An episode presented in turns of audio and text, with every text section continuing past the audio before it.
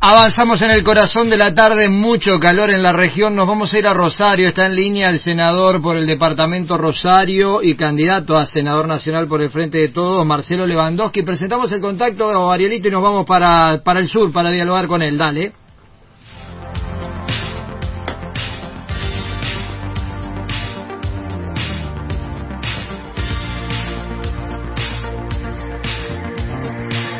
Industria Plástica Bergamini. Todo en polietileno para agro, industria y comercio. Teléfono 490-5035. Recreo Sur.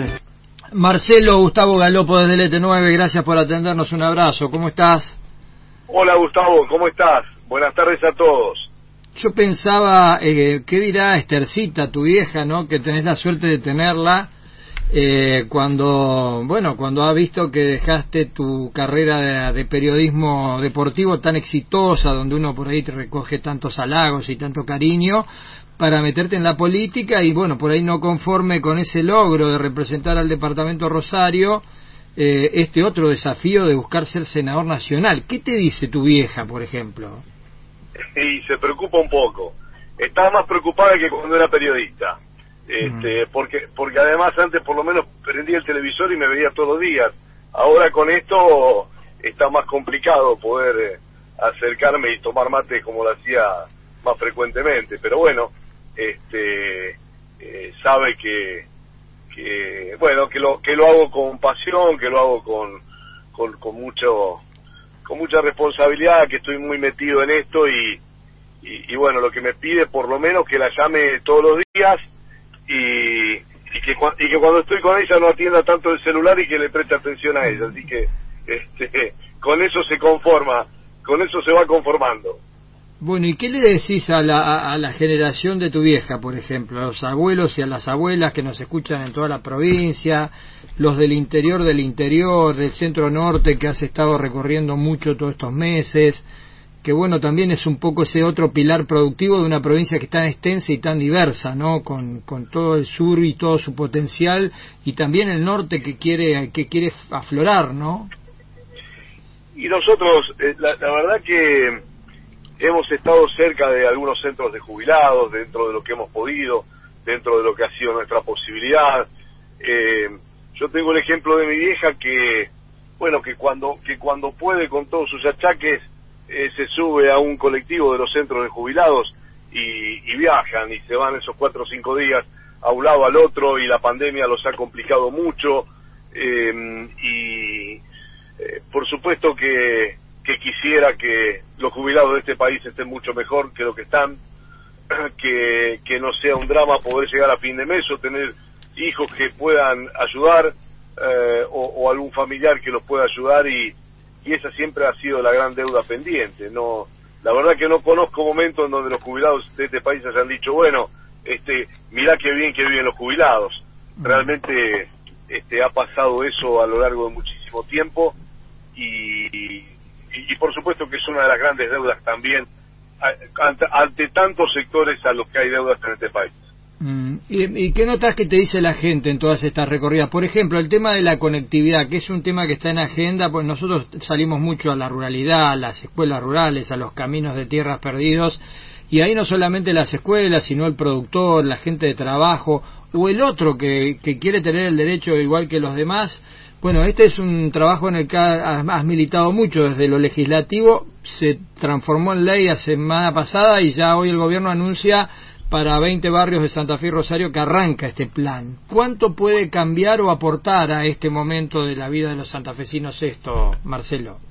Creo que creo que a medida que fue pasando la pandemia y que se familiarizó esto de el Zoom, el Meet, el, enlace virtual, creo que todos se fueron empapando un poco de las necesidades que significa la conectividad, que significa ni más ni menos que tenga la posibilidad de conectarte por internet eh, en distintas edades, aquellos que estaban con, eh, familiarizados, eh, compenetrados en esto, y aquellos que lo empezaron a adoptar por una necesidad este, básica que se dio en la pandemia.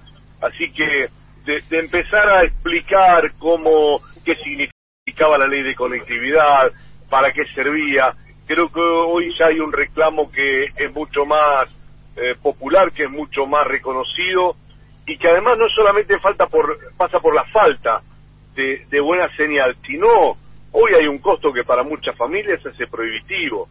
Si tiene que acceder a un paquete o a comprar un paquete de datos, si no alcanza para comprar una un, paquete de internet en, el domicilio o si no hay una buena señal, hoy se le hace muy complicado y quedan eh, aislados como aquellos pueblos que no tienen una ruta para acceder al pavimento.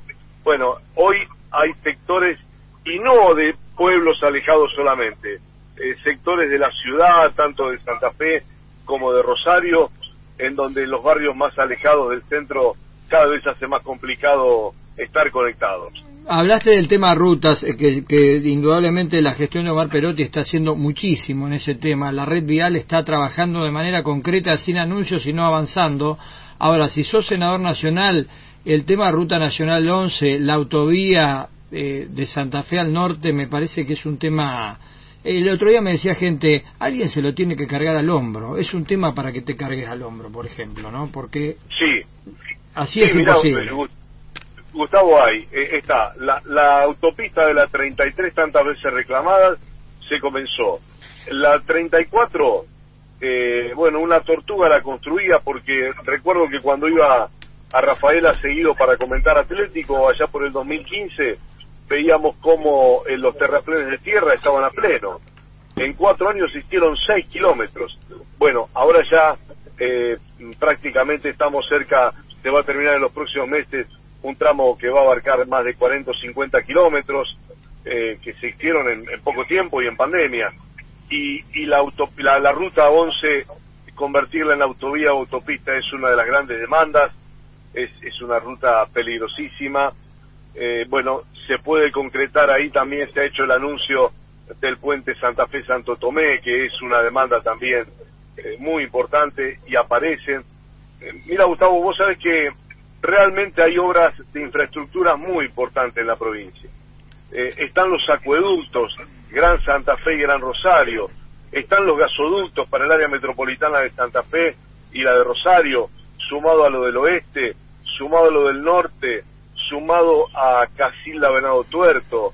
Eh, realmente son obras que le van a cambiar la vida a mucha gente, pero lo que vos decís de la ONCE, no tengo ninguna duda que es el gran pedido que tenemos que, llevar el próximo año. ¿Y cómo sintonizamos eso con lo productivo? Porque Santa Fe, bueno, nadie lo descubre, es una, es una de las provincias más potentes del país, ¿no? Tiene tanta diversidad y tanta capacidad productiva. ¿Qué se puede hacer desde el Congreso para aportar a esa parte de la provincia?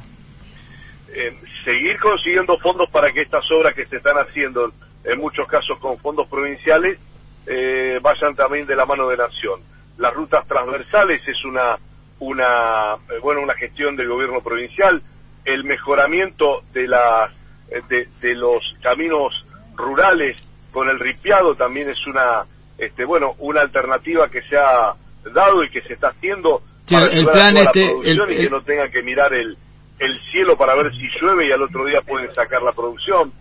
Eh, y, y yo creo que apoyar políticas como han sido un sello de Santa Fe no solo la pequeña y mediana empresa, que creo que tiene eh, el, el A ver, la línea troncal viene de Nación, en torno a, a cómo la pequeña y mediana empresa, con la sustitución de importaciones, con la posibilidad de, eh, de, de, no abrir indiscriminadamente la importación de lo que podemos producir acá, esa es una línea.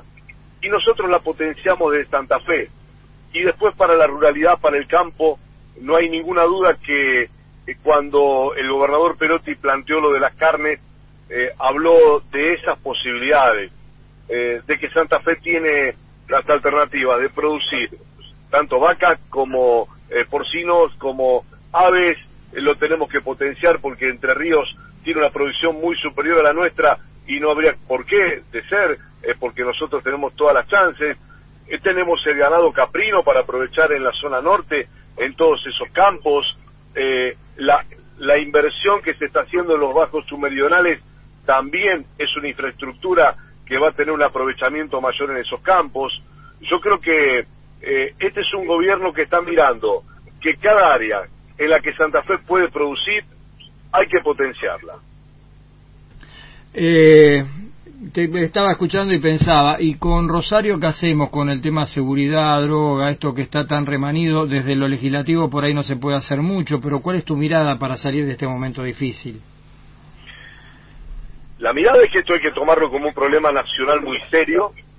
Eh, como dijo un jefe de gendarmería, yo no sé si es más o menos que eh, en, en el Gran Buenos Aires. Yo digo que acá hay un problema muy serio y hay que atacarlo como tal. Y hay que atacarlo desde las fuerzas de seguridad, hay que atacarlo desde la justicia, desde la justicia. Yo creo que cuando hacen críticas, todos miran a la política, miran a la fuerza de seguridad, la justicia también, tomar cartas en el asunto y llevar las investigaciones adelante y darles herramientas a las fuerzas de seguridad, porque la fuerza de seguridad no pueden ir a, a, allanar porque sí.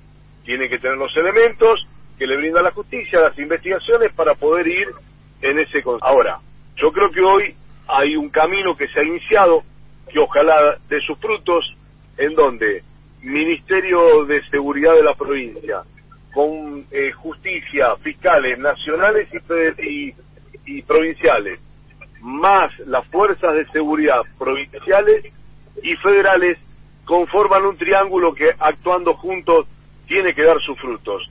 ¿Va a ser un día para otro? Lamentablemente no, porque una vez que se instala el narcotráfico, veamos cómo, cómo lo, qué le ha pasado a Colombia, qué le ha pasado a México y cómo ha tenido que, o cómo luchan todavía para esas instancias. Pero está la otra pata también, Gustavo, que es la pata social. Si nosotros no reconvertimos esa cuestión en nuestros, en, nuestros barrios más complicados, eh, mostrar otra posibilidad de vida y otra fuerza eh, y un ímpetu y un empuje social con la presencia muy firme del Estado en esos barrios, eh, va a ser muy complicado que, que abarque a todo y que lo podamos resolver.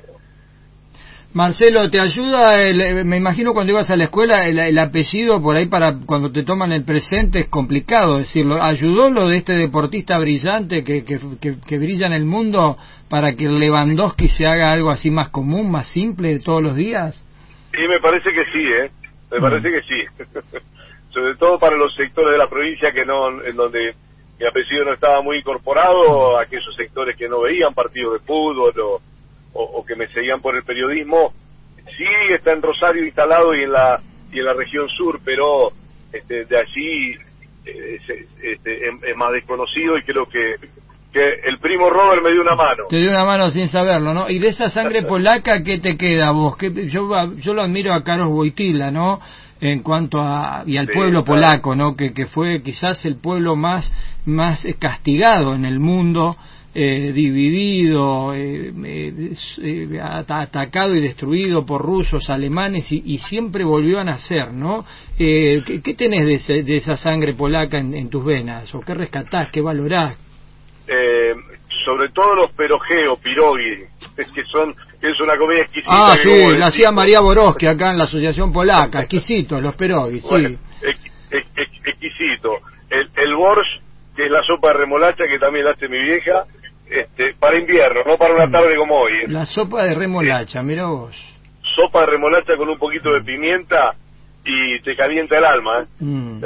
este, pero bueno, eh, no, yo creo que, mm, a ver, mis abuelos eran ucranianos, la ascendencia del apellido es polaca, indudablemente, pero bueno, ha sido una, una zona muy castigada, dividida permanentemente y en donde es una cultura muy similar eh, sí diferencias del idioma, sí diferencias del idioma, pero eh, creo que ese, ese espíritu de, de sacrificio, de laburante, creo que mi, mi viejo era un tipo que, que aprendía también de mi abuelo, mm. vivían laburando, llegaba el fin de semana y, y también había algo que hacer en la casa y ellos era, eran de esos de, de, esos tipos que dice contratar un pintor no. La mm. casa la pinta uno, El, el, arreglo del mueble, el arreglo del baño, bueno, eh, era de los de, los hombres de que se arreglaban por sí solos para para hacer todo, así que bueno ese espíritu de, de laburante, sacrificio, creo que, que lo he adoptado de ellos también. Marcelo, gracias por este tiempo, ¿eh? un abrazo y bueno, ojalá que, que, lo que puedas hacer sea realmente muy bueno para los santafesinos de toda la provincia. ¿eh? Hasta cualquier momento, gracias. Al, al menos el empeño y, y, el corazón lo vamos a meter. Un abrazo, Gustavo, gracias. Gracias, ¿eh? un abrazo. El senador por el Departamento Rosario y candidato a senador nacional, Marcelo Lewandowski, conversando con nosotros.